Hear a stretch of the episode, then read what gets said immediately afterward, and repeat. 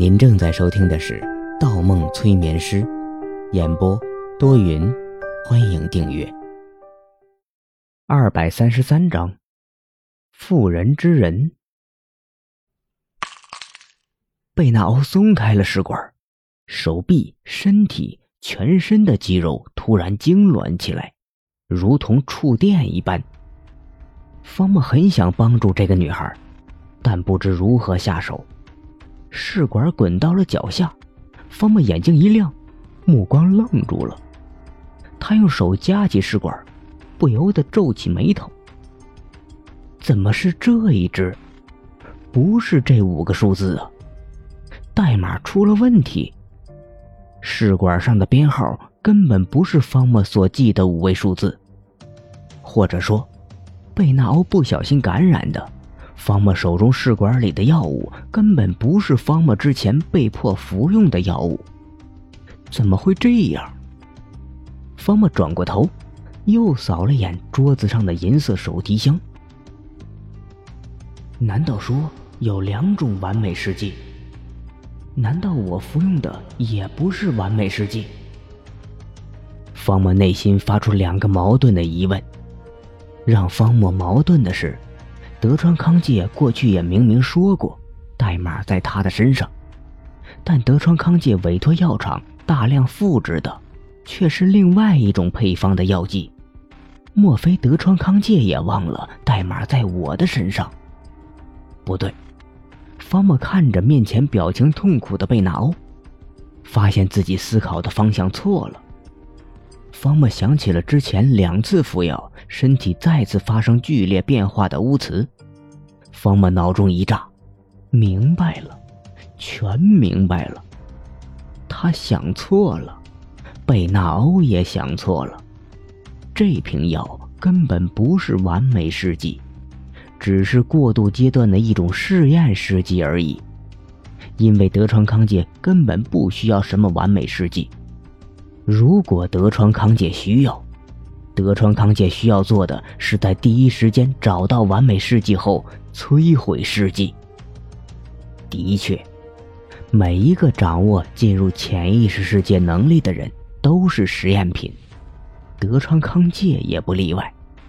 但德川康介服药后的病变是失去双腿行走能力。M 卡宾几人曾说过，德川康介双腿残疾。有先天因素，也有后天因素，或者说，德川康介即使服用了完美试剂，也无法改变自己不能走路的状况。所以，从自身的角度，德川康介不需要完美试剂。德川康介复制药剂的目的是组建一支可以自由行走在两个世界之间的庞大军队，正如德川康介手下的黑衣人一样。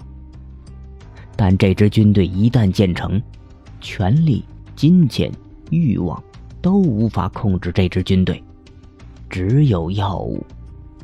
只有通过这支军队对药物的渴求，对完美事迹的渴求，对改变自身病变的渴求，德川康介才能如同在第二秩序中一样，拥有绝对的权利。而完美事迹。方墨很肯定一件事情：以德川康介的城府，根本不会允许这个世界上存在完美世界。德川康介会对外宣称自己掌握了完美世界，以此来要挟所有服药的人。因此，不存在才是维持权力最完美的方法。所有人都以为有，但都找不到。都以为在德川康介的手中，德川康介的手中却什么都没有，有的只是牵动所有人生命的心机，仅此而已。所以说，德川康介委托药厂生产的，自然只是一种存在副作用的过渡药剂，所以贝纳欧才会再次被感染，红斑的症状加剧。方墨蓦然转身，顺着货架上一排排的试管望去，依次扫过每一个编号，目光一回，方墨看见了。方墨感觉这一刻空气都凝固了，这一刻，时间、空间全部停止了运转。这一刻，方墨的心中只剩下了敬畏和虔诚。幺三六幺三，方墨看到了所谓的代码，无数个日日夜夜困扰他多时的数字。方墨深吸一口气，小心翼翼从货架上取下试管，握在手中。方墨闭上眼睛，仿佛这一刻握住了整个世界。整个世界。潜意识世界与现实世界因为这一瓶试剂的存在而被彻底打通，而他的世界因为这瓶试剂的存在发生了巨大变化。现在，是终止这一切的时候了。方墨睁开眼睛，重新端详起手中的试管。只要将试剂带给 M 卡宾几人，一切就结束了。就可以和安静平安的走出这个死地方，远远离开所有的纷争。方墨刚要起身，愣住了，怀中还躺着奄奄一息的一个人——贝纳欧。此时此刻，红发女孩脸上、身上布满了红斑，红斑上又凸起一片米粒大小的疙瘩，之前光滑细腻的皮肤变得凹凹凸凸。如同蜥蜴一样，贝纳欧微微张着嘴，与病变的斗争越来越激烈，身体的抖动幅度也越来越大，好像一颗即将爆炸的炸弹一样。不是爆炸，是死亡。方墨知道，药物侵入贝纳欧的身体后，正强烈刺激着贝纳欧体内的每一个器官，就像服用兴奋剂一样。贝纳欧体内的每一个细胞正在高负荷运转，尤其是他的感觉器官。如此下去，用不了多长时间，贝纳欧将会直接走向死亡。自作自受。方墨推开贝纳欧，站起来，按了下墙壁上的开关。书柜移开，一道光亮照进密室。巴雷特睁着眼睛，倒在地板的血泊中。脸上依旧保持着中枪时的恐慌，子弹打中了巴雷特的眉心，一枪毙命。活该，你们都活该！背地里不知干了多少坏事，杀了多少人。方墨心里暗骂一句，他手里握着试管，跨出密室，扫了眼巴雷特的尸体，心底涌出一种说不出的兴奋。即将走出书房的时候，方墨又听到了贝纳欧痛苦的呻吟声。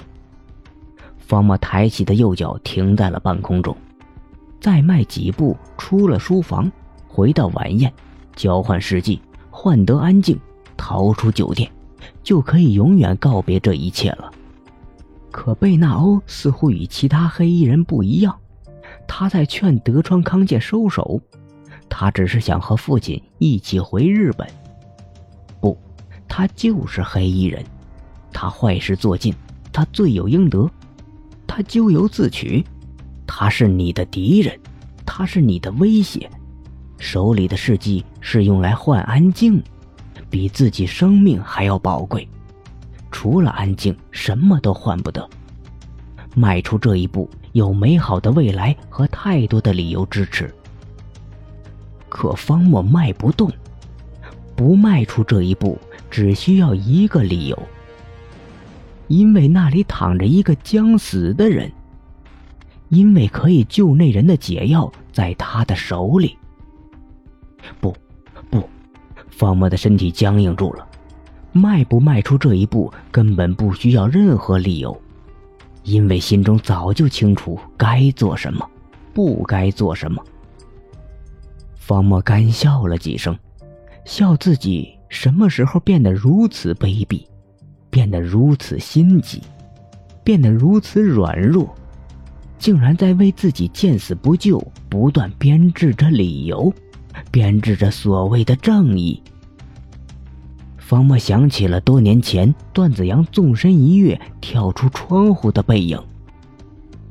如果当年不给自己找冠冕堂皇的借口，找一个置身事外的理由，当面揭发那个人面兽心的教授，会不会没有那么多的女生受害？会不会子阳就不会为了维护等不到的正义而献出生命？多年前，自己在做什么？现在，又在重复什么呢？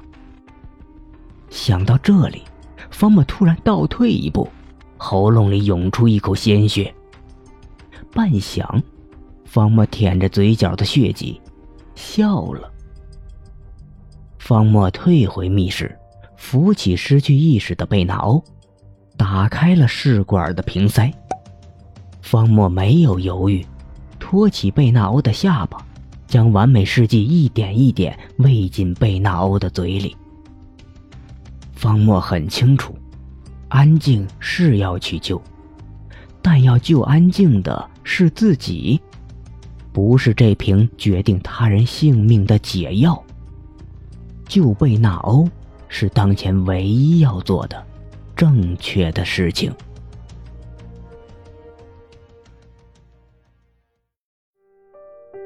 本集播放完毕，喜欢请投月票，精彩继续。